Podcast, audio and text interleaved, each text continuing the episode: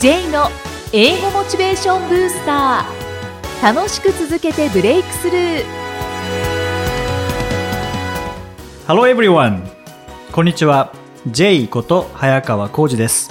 ハローアシスタントの生きみえですこの番組は英語を学ぼうとしている方 TOEIC などの英語テストを受験しようと思っている方に英語を楽しく続けていけるコツをお伝えしていく番組です J さん今回もよろしくお願いしますよろしくお願いします。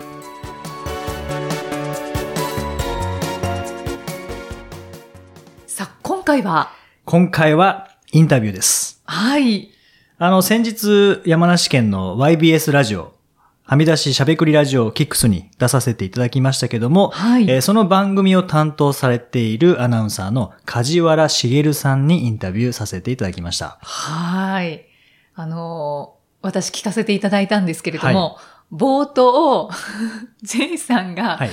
あれを知らないっていうのに、私も結構な衝撃を受けました。あそうですか。はいいや、あんなものがあんだなっていうのは。本当ですか、は まあ聞いていただければわかるんですけい。どもね。そうですね。で、あとなぜアナウンサーの梶原さんにインタビューしたかというと、実は梶原さん、英語を学習されてるんですね。はい。はい。そして、TOEIC もかなり受験されていて、えーさらに英語が必要な環境にいらっしゃるということで、まあその辺お聞きいただけたらと思います。そうですね。たくさんお話ししてくださっています。お聞きください。えー今回のインタビューは、アナウンサーの梶原茂さんにお越しいただきました。梶原さんよろしくお願いしどうも、こんます。にち。は。えー梶原さんといえば YBS 山梨放送しゃべくりラジオキックス。はい。こちらの月曜日の MC をそうですねされて。ますね。一回 J さんにも来ていただいたことがありますけどそうも、今ね、ラジコってのあるんだよね。ラジコ。ラジコ。何ですかそれは？まさかラジコってラジオはいがネットで聞けるんですよね。でスマホの中にラジコアプリをダウンロードするがあるんですねと、えそうすると日本全国のラジオが聞けるんで、はい。だから、ちょっとラジオにとっては革命的で、そもそもラジオとって山梨だと山梨エリアとか、はいそれから東京の放送はやっぱ東京で、はいえそれをどっかで聞くには、あの、どっかネットしてないと聞けないとかうんそうですね。今そうじゃなくて沖縄の放送を日常的に聞きながら、うんうん。南国の雰囲気で目覚めたいなみたいな人は、それ可能なんですよね。いやー、やっぱ北海道のホワイトスノー、はいパウダースノーか、はで、なんとなく過ごしたいっていう人はもうそれをずっと聞けるの。っていうふうにラジコがもうはい国境を越えたんだね。んまあ、県境ってことだけどもん、というラジコが始まりましてね。はい。そうすると、山梨出身者で、えーどっかで大阪で仕事してる人とか、そういう人たちからメール来たりとかね。あ、そうなんですね。面白い状況ですよで、ラジコもあるし、それからワイド FM にもなって、音も良くなったとか、まあいろいろラジオの状況もね、変わってきましたね。そうなんですね。それはなぜかというならば、やっぱりあの、ラジオを聞く人たちの数が残念ながら減少してる。まあ、少子化もあるんですけどね。はいええで、年齢高齢化してるっていうこともあってね、い、ろいろ模索してるようですね。ね、ラジオやってるってだけでこれだけ無駄な情報を。いやいやいや 本当おしゃべりですいませ。ん僕もラジオ聞いてる感覚になっちゃいますね。もう目の前に梶原さんいらっしゃいますけど。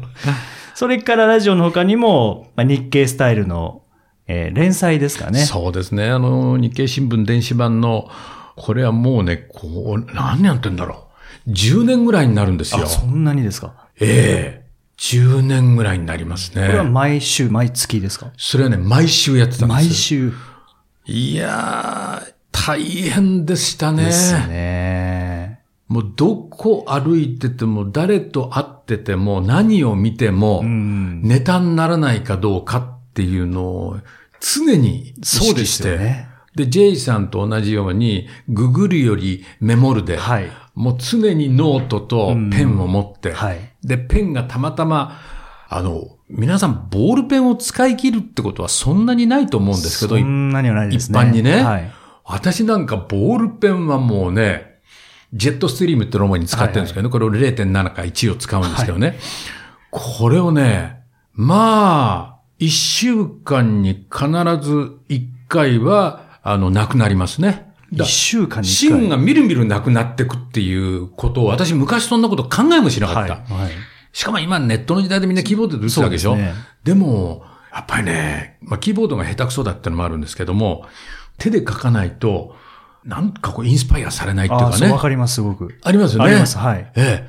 カチカチカチカチカチやっててねうん。やってるよりも、やっぱ違うんですよね。そうですねかあ、これ、これだなとか、ここで丸つけたりね。んあ、ここからちょっと飛んでとかね。いろいろ自分だけわかる記号を使いながらね、はいはい整理していくんですよね。んで、最終的にはまあ、パソコンに打つんですけども、はいまあ、そんなことやっておりまして、えーそれをやってるうちに、いろんなところから声がかかって気がついたら、月の連載、週の連載含めて、6本ぐらいやってるんですよ。そうするとね、毎日書いてるんですよ。非常に体にも良くないし、精神的にも良くないですね。うーん。その日経スタイルも10年間続いているというそうですね。ことですけれども。まあタイトルはいろいろ変わりましたけどね。はい。今は梶原茂の喋りテク。そうですね。っていうですかねえええー長らく、あの、日経新聞本体が今はやってるんですけど、はいその前日経 BP 社っていう、んまあ、雑誌部門ですね、えーこっちでやってまして、えーその時はね、梶原茂のプロの喋りのテクニックって多分やってたと思うんですよ。ああ、そういう冊子みたいなのになりましたよね。本で。あ、本もありましたね。本にもなりましたね。そうですね。ええ僕それを買ったんですよ。あ、そうですか梶原さんにお会いする前に。前に？前に。はい。あ、そうですか。はいあらまで、ぜひお会いしたいなってずっと思っていて。あそれは出しとくもんですねそうでその後に、もうそれこそ日経 BP 社が出てる日経アソシエはいはいっ。ていうのをコンビニで立ち読みしてたんですよね。はいはい。でたまたま見たページにえ広告が入っていて、ええそれが梶原さんの、ええあの、梶原塾。あれだったんですよねそうですか。で、あ、これ行きたいな。あれ6回ぐらいですよね、講座としては。そうでしたね。ね。で、日程カレン、カレンダー確認したら、はい全部空いてたんですよね。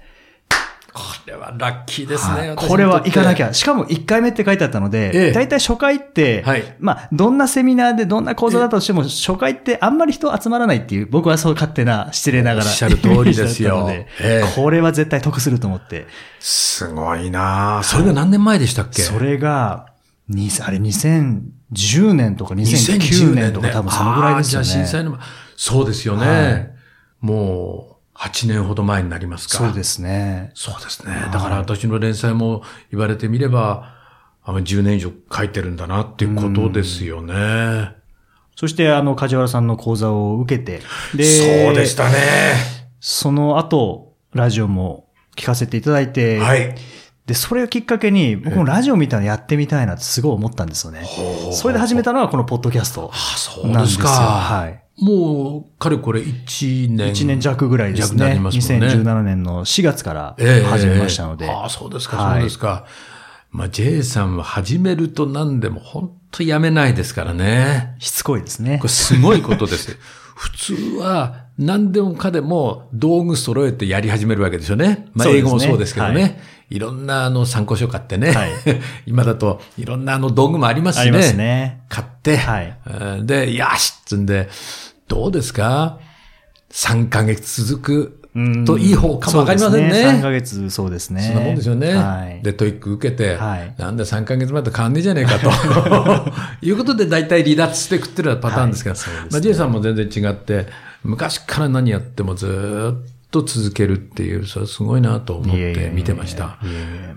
そして、梶原さん、英語始めましたっていう著書を出されてますよね。あ何年前だったっけなもう、これもだいぶ前だいぶ前ですね。ですかね。はい。ええそその当時60歳ということだったんですけども。そうか。じゃあ本当にあの頃だね。まさにはい、J さんと出会って、はいその梶原塾っていうんで、はで、私が、むしろ、その、何度も何度も J さんがプレゼンのレッスンで、うんえー自分は TOEIC を広めていきたいとはいいうことを話してるのをは、何度も繰り返し、まあ、折伏されるように聞いていて、はいはいそうか、 TOEIC ってもんがあって、 TOEIC ってものはやらないともうダメみたいだなって、えー思ったのがきっかけですね。ああ、そうなんですね。えええええびっくりですね。びっくりです。そうですね。その後結構受験されてましたもんね。そう。受験してね、その受験して思ったような得点がまるで取れず、昔ね、 TOEIC 受けた、言いましたね、その時ね。はいはい。僕は昔ね、 TOEIC で取って、大した点じゃなかったんだけどね、まあ、何やらで後800ぐらいは取ってたような気がするんだけどって、いや、本当にそういう幻みたいな 記憶が、後に刷り込まれた多分、誤った記憶だと思いますけれども、まあ、私はそう思ってたんですよね。うんそれは何だったのか実のところよくわかんないんですけども、とんでもない、あの、成績が出ましてね、おいおいおい、これかと。あれ、シビアに出ちゃいますからね。ああ、そうですね。出ますね。数字で出ますからね。ええもうほとんど何の勉強もしないまま受けたわけですよう。んそしたら、その最初のリスニングですか。はい。早くて、何言ってんだよっていううね。んうんだんだん腹が立ってきて。はい。で、一方的に始めて一方的に終わるわけじゃない、はい向こうテストね。そうですねで、あと、なんか周り見ると、サカサカサカサカ書き始めるわけじゃない。はい何なんだよ、みたいなね。わーってやってるうちに。で、一応時計は見てるんですけど、はい全然終わらないわけですよねテ。スト終わらないですからね。終わらないですよ。はで、途中からこのままじゃ終わんないぞと思って、で、こう、問題をね、飛ばしたりなんかして、はい これちょっとめんどくさそうだなと、はいこっちの方行ったりなんかして、うんで、マークシートやってる、か書いてるうちに、その場所が違ったりもしてね。そうですね。もう大混乱ですよ。これはダメだと。うんで、そこでやめてもよかったんですけども、うーん、でもなんかちょっと悔しさもあったんでしょうね。ちょっと続けてましたね。うんあともう一つええ、義理の息子さんが、あ、うちの娘がね、はい。アメリカ人と結婚しましてね。で、まあアメリカ行っちゃったんですよね。はい。えちょうどその頃ですかね、行ってほどなく、まあニューヨークに行ったんですけどね、3.11があったんですよ。そうすると、向こうは、福島と東京の距離感もあんまり知らないわけですよ。そまあそすね。の旦那はね、はい。うちの娘もあんまり日本のこと知らないんですよ。バカですから。福島行ったことないと思うんですよ。うん。で、なんか、ニュースってやっぱり、そ事情を知らないと、もう日本中が偉いこと、まあもちろん日本人偉いことになってたんですけども、原発ね、はい。の直接的な被害を受けてるんじゃないかと、ものすごい心配して、ん。まあ電話かかってきたりなんかして、はい。どうだとか、どうだ逃げるのかとか、逃げるならこっち来りゃいいとか、まあそんなようないろんな話があったんですけど、は向こうの、まあ彼女とはもちろん話せるわけですけどね、うん。まあ、旦那とね、話をするときはい。にいろいろこう、旦那はね、あの、工学系なんですよ。ああ、そうなんですね。ええ。で、非常にこう、細かいことを言うわけですよ。はい。原子炉のね、はい。仕組みだとかそういうことをいろいろ言ってくんだけども、わ、かんないんだよね。うん。ええ。でも適当にブロークンでまあ話をして、はい。向こうもいろいろ理解しようとしてくれるから、わ、かるんですね。途中、うちの娘が割り込んだりなんかして、これスカイプでやってたのか電話でやってたのか今となって思い出せないんですけど、まあやってましてね。はいで、そのいかに状況をディスクライブするっていうことが難しいかっていうことがより分かって、しかもその後おそらくこの家族には子供が生まれるだろうと。はい。まあ生まれたんですけどね、あそのは後、あ二人男の子はね。で、この子たちは孫ということになるわけですけど、そね。はい。そのお意思疎通ができなければ困るなというふうにも思いましてね。うん。で、まあ一人で行くこともあったもんですから、空港からね、はい。そういう必要性にも駆られまして、うん。やっぱり英語を改めてやろうじゃないかと、まあ思ったんですね。で、その時に、ちょうど時を同じくする頃、スカイプ英語っていうのがはい。流行ってたっていうんですかね。うん、そうですね。ええ出始めの頃ですかね、もしそうかしたら。ですね。はい。あの、レアジョブっていうところが、あそれをやってて、で、レアジョブはフィリピンのね、ね。生なんですけども、うん。で、フィリピンの先生でどうなんだろうなって、うん。まあ、フィリピン何度か行ったことありますしね、やっぱりちょっと英語に鉛がね、うんね。えーあるかななんて思って、はい。したらね、思いのほかは聞きやすい英語でね、ん。なかなかいいなと思って、うん。で、まあ、レアジョブをやることになったんです。はい。で、やっていくうちに、いろいろな先生をこうね、渡り歩くというか、まあ、たまたま暇な人のところに、こう、つながるようなね、うん。えーことでやってたんですけども、ある時にね、とってもいい先生がいて、はい。えーその先生、マリアさんっていうかな、女性でね、もう話も合うし、はい。すごいインテリでね、ん。で、日本に対する興味もものすごいあってあ、知識もあって、いいで客観的にフィリピンのこともお話してくれるし、はい BBC のニュースを一緒に読んでね、はいで、それについて、えー問題を語るみたいなね。お難しいですねそういうことを、でね、ニュースっていうのは意外とね、仕事上知ってるんですよね。確かに、はい。ええうんだから、英語がわかんなくてもニュースはわかるんですよね。うんで非常にそれいいなと思って、それはやってたんです、はいそれも数年続けましてね。ほぼ毎日。ほぼ毎日やってました。ええ。ほぼ毎日やってました。でね、これ、英語学習というよりも、なんていうのかな、一つの楽しみとして、友友達と話すような感じで、はだこれは良かったか悪かったかは何とも言えませんね。うん今、英語学習者の皆さんがお聞きになってらっしゃるとすれば、そこに緊張感はあったのかって言われればね、あまりなかった気がしますね。うーん。まあででも緊張感ないっていうのは、僕はすごくいいことだと思うんですけどね。英語ってやっぱり言葉なので、ええ緊張せずに楽しみながらやり取りできるっていうのは、うん上達には欠かせないかなっていうのはあ思いますけどね。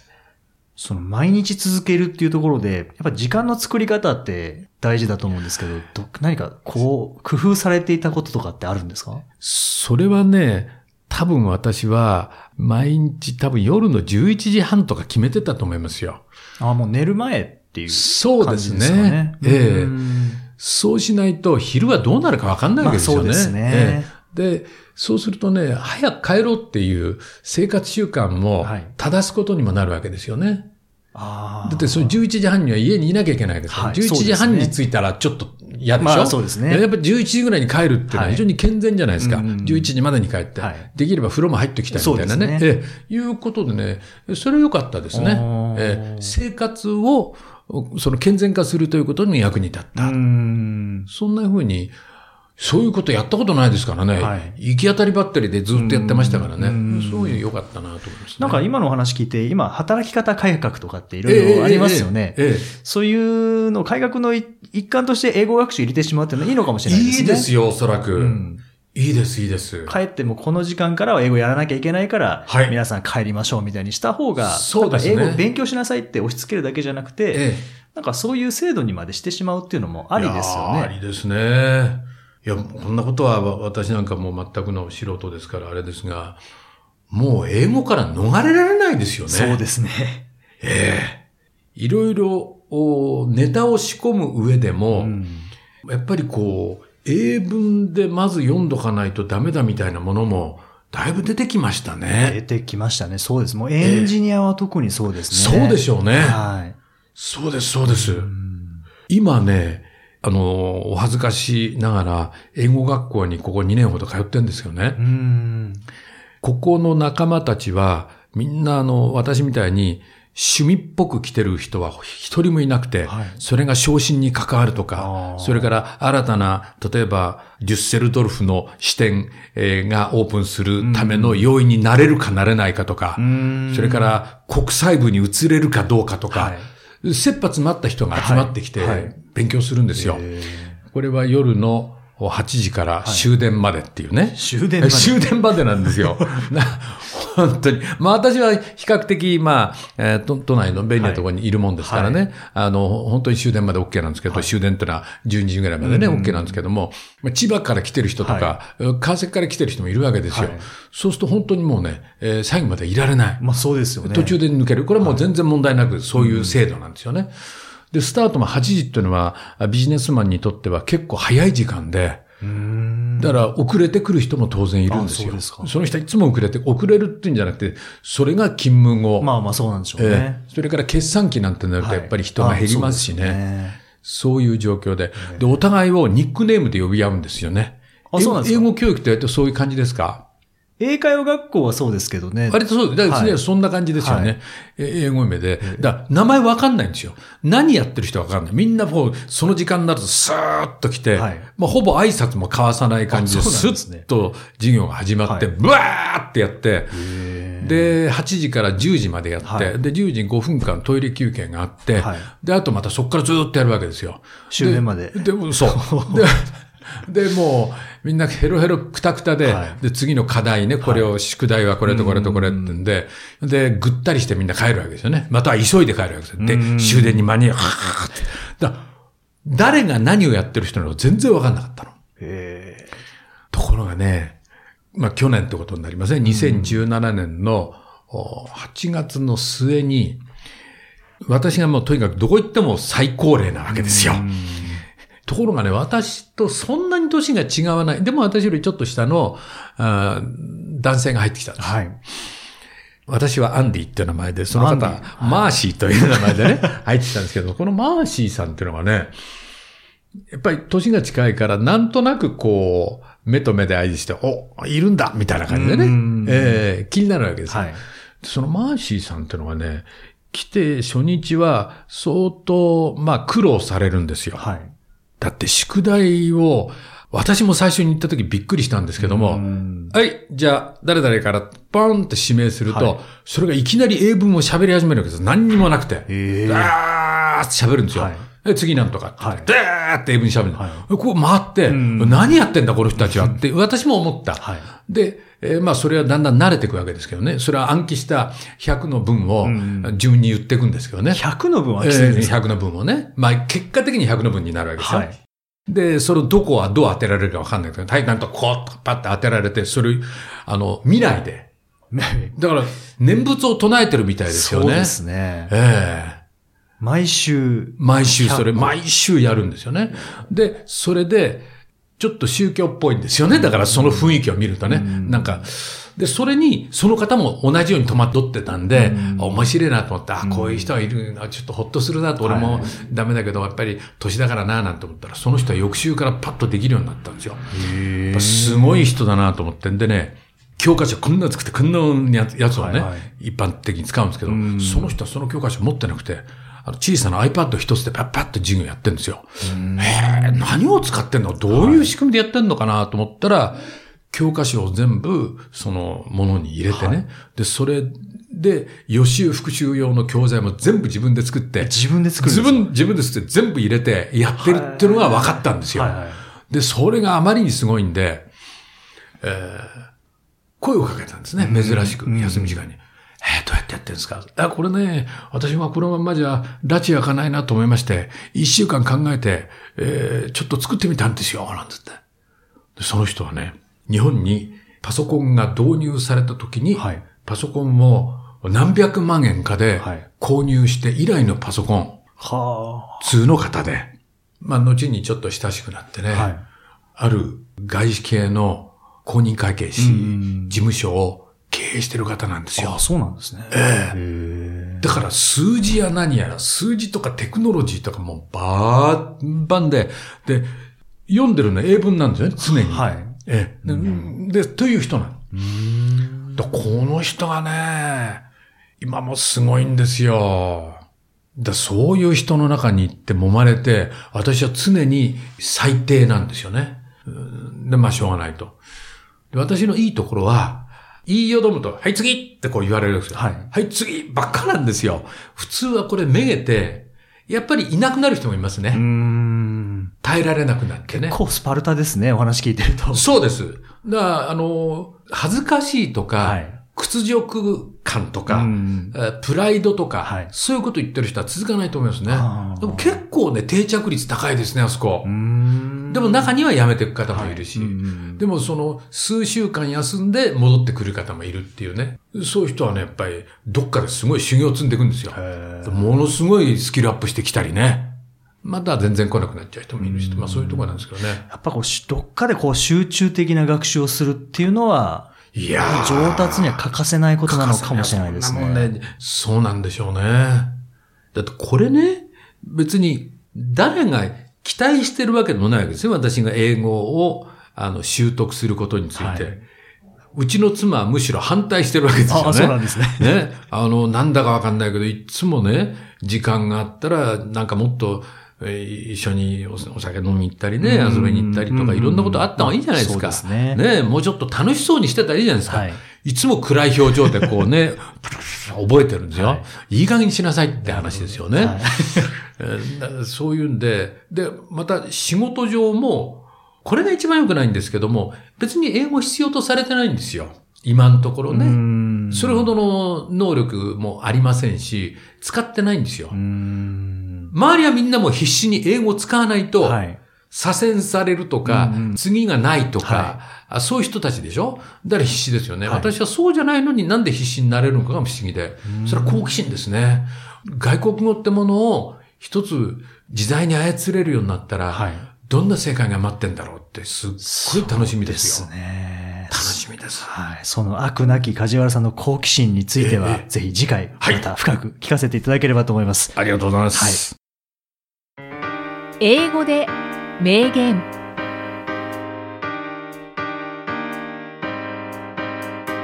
さあ続いては毎日配信している J さんの単語メールボキャブラリーブースターから著名人の名言を英語でご紹介いただきます今回の名言は何でしょうか、はい、今回はマザー・テレサ、マザー・テレサの言葉です。はい、To keep a lamp burning, we have to keep putting oil in it.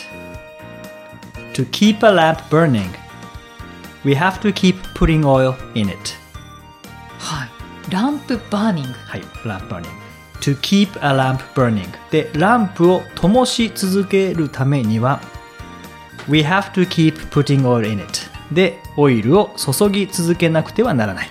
うん続けていくことですよというそうですね。名言ですかねそうですね。マザー・テレサがおっしゃるともう「はい」ってもう、そうですね、はいパソコンで言えば、イエスボタンしかないみたいな感じですね。うですね、はいもう背筋がピシッて伸びますねそうですね。もう本当マザー・テレサってすごく、まあ、されたことも素晴らしいですし、残した言葉っていうのも本当素晴らしいんですよね。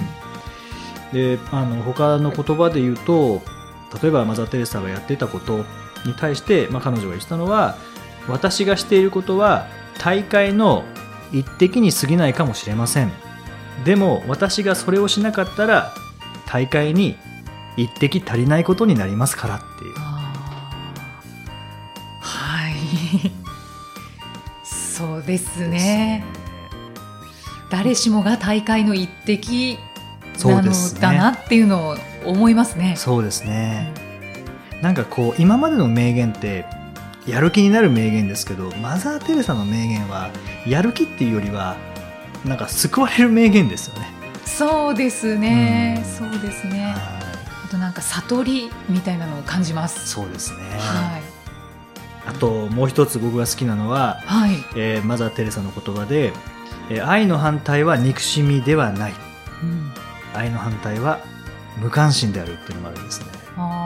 関心がないことっていうのが、うんまあ、愛愛情を注ぐことの全くの逆になるっていう、うん。まあ、憎しみっていうのは感情が入ってますからね、うん。えーそのエネルギーは、まあ、相手には、まあ、悪いエネルギーかもしれないですけどもエネルギーは向かってますからね。はい。無関心はもうそこに存在していないようなものですからね。そうですね。憎しみもそうですよね。ちょっと歪んだ愛っていうところもありますもんね。ね。だから元をたどれば愛。じゃあやっぱり愛の反対は無関心なのかそうなんですね。納得しますね、まあ、マザー・テレサの言葉っていうのはやっぱりあの学びがありますね。そうですね、はい。J's Topics さあこのコーナーでは J さんにまつわるあれこれをお話しいただきます今回のトピックスは何でしょうか？はい。まあ、今回は学生時代のアルバイト経験。はい、はい。アルバイト、はい J さんたくさんされてましたか？僕そんなにたくさんはしてないんですけども、はいあの、まず、最初がペットショップ。へえ爬虫類のペットショップ。爬虫類？なぜ？あの、ふ、普通やらないことやりたいなと思って。はあ、まあ、アルバイトって、なかなか普段は経験できないだろうなっていうところに、アルバイトしてみた方がいいですよね。いい経験になりますよね。そうですね。あの、何か役に立ってるかというとわかんないですけど、まあ、いい経験でしょうね。そうですだっね。て蛇に囲まれることってないですからね。ないですね。。蛇、亀、はい。あと何がいたかな？イグアナ、トカゲ？はい。うん途中からリスが入ってきて、リス、ウサギが入ってきて、まあ、哺乳類も増えたんですけど、まあ、基本は爬虫類でしたね。ははい。カミツキガメとか、ワニガメとか、パンケーキガメとかいるんですよね。ケズメリクガメとか、放射ガメとかなんか、覚えました？い。やっぱ覚えちゃいますよね。覚えましたね。はい。じゃあ苦手ではなかったんですね、もともとは。生き物好きですね。ああ。爬虫類って苦手な人多いじゃないですか。苦手な人多いですよねうん。僕は苦手ます。うん。あの蛇とかは、触ろうとも思わないですけど、はい。動物はなんかこう興味がありますね。ああ、そうなんですね。はい。じゃあ、ペットショップで。ペットショップアルバイトを。で、その後、あの、大学のエクステンションセンターみたいなところで、はい。アルバイトしましたね。へえ、どんなことをしたんですか？それ、はもう事務作業ですね。パンフレット発送したりとか、うん電話したりとか、パソコン入力したりとか、うんまあなんか事務員みたいな感じでやってましたね。はい社会人になって役立ちそうなことばっかりですね。そうですね。あの時は楽しかったですね。あ、意外と向いてるなって思いましたね。ああ、はい本当ですか、はいあ、そうそう、向き不向きっていうのもわかるんですよね。そうですね、アルバイトは。アルバイトをすると。いきさん何かアルバイトはされてましたか？私はもっぱら飲食店が多かったですね。飲食店の、あの、ウェイトレスとは今言わないですかね。うん接客をはいやってました。えーうんそ何系イタリアンとか中華とか？えーっと、地元のチキン南蛮を出しているさすがですねお店でした。はい。まあ、レストランですね。はい。はい。うんレストラン、学生時代にやって、まあ上京してからも、あの、仕事とバイトをするっていう生活が一時期あったりはいしたので、うんその時も飲食店で、で、その時はちょっとこう高級な店舗に行って、はい。まあマナーなどを学びましたね。えー、それなんか着物を着て出すみたいな。あ、感じのそうですね。一番最初私就職先が飲食店だったので、はいまあその時は着物を着ての接客だったんですけど、ね。その後は、えーっと、フランス、フランス料理はい。のお店で、へえー。はい。あれは勉強になりましたへね。ーそれは役に立ちますね。そうですね。ペットショップじゃないのにしときゃよかったなって思いましたね、今。え本当ですか？今何か役に立ってるかって言われると、わかんないですもんね。ままあ、いい経験にはなりましたけど、うん活かせるかっていうと、ちょっとわかんないですね。うーん、どうですかね。もう独特ですからね。まあ、そうですね。はい。まあ面白い話として 話せますよね。ネタが一つ増えたっていう感じですかね。はい。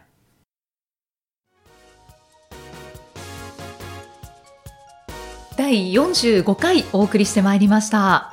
J さん、はい。番組宛てにリスナーさんからはいご質問をいただきましたので、あはいここでご紹介させていただきます。ラジオネームお疲れママさんからいただきましたお。疲れママさん。はい。だいぶお疲れのような。かもしれないです。はい。お疲れ様です あ。りがとうございます。えーご質問ですが、J さんは子供の英語教育についてどういうお考えでしょうか？周りで英語を習っている幼児、小学生がとても多いのですが、個人的には意味があるのかやや懐疑的です。小さいうちから習う意義について何かお考えがありましたら教えていただけると嬉しいです。うーん、これは難しいですよね。正解、不正解ないと思うので、まあ、それぞれどう考えるかっていうところだと思うんですけれども、まあ、子供たちが、幼児、小学生が、英語を身につけるために学ぶとしたら、はい。週1回とかでは圧倒的に足りないですよね。身につけるんだとしたら、うんはいはいやっぱり言葉って特に幼児なんか文法を言っても意味ないですからね、そうですね。B 動詞でとかって言っても意味ないので そういう子どもたちが言葉を身につけるにはどれだけ真似できる環境にうんいさせてあげられるかだと思うんですよね。うんうん。でこれ日本語でも一緒だと思うんですけど、はい。僕あの妹の娘、まあ、メイですよね。はい。えーを見ていてもうとにかく日本語をずっと繰り返しているんですよね。で当然それは日本語の環境なので、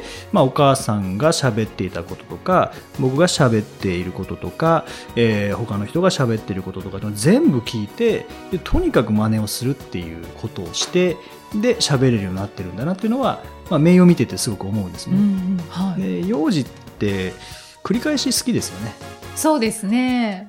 であの環境を作ってあげられるのであればある程度は身につくのかなって思うんですけど、うん週1回でそのレベルには持っていけないと思うんですね、うんそういう意味では僕もうん英語力を身につけるでも週1回しかやらないっていうのはすごく懐疑的ではあるんですね、はい。ただもし先生がネイティブスピーカーだとしたら週1回だったとしても異文化に触れ合う環境をそこに用意することはできるので、はい。それは大人になってからも外国人に対して気遅れすることなく何かこう慣れっていう部分を持ったまま接することはできるのかなっていうのはちょっと思いますけどね。うんで全然違う話ですけど僕あの4歳から9歳までピアノやってたんですね。はい。で始めたきっかけはもう未だに覚えてます。幼稚園の入園式で先生がピアノの弾いてるのを見てあれやりたいと思ったんですね。あ、そうなだからその日に母親に言ってピアノやりたいって言ったら、まあ、させてくれてで5年間やったんですけどもう何も弾けないです今。弾けないですけど音の感覚だけは残ってるんですね。あ身についているものが。そうですね。弾けないけど身についてる。でもまた練習すれば弾けるっていう自信はあるんですよね。うん。右手だけだったら今はもう弾けるんですね。はいはい。なんかあの音楽聴いてそれと音を合わせることはできるのおでー。それはピアノやっててよかったなって思うんですね。うん。でも英語って英語も同じような感じで身につかないかもしれないけど、えー異文化体験っていう意味ではすごく意味はあると思うんですよね。うん。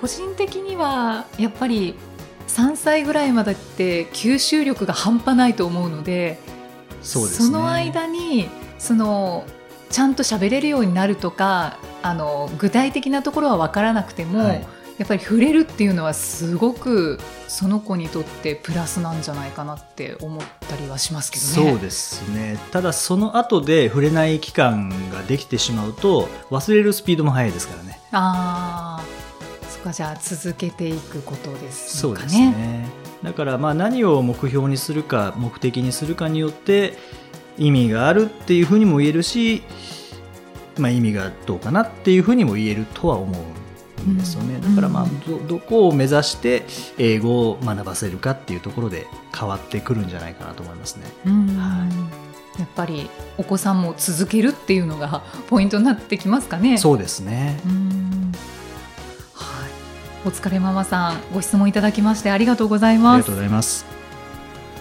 さあこのようにこの番組では随時ご質問ご感想をお待ちしていますメッセージは J さんのアメブロ英語モチベーションブースターの中のポッドキャスト下にお問い合わせフォームがありますのでお気軽にお送りくださいそれでは J さん Okay, thank you for listening. See you next week.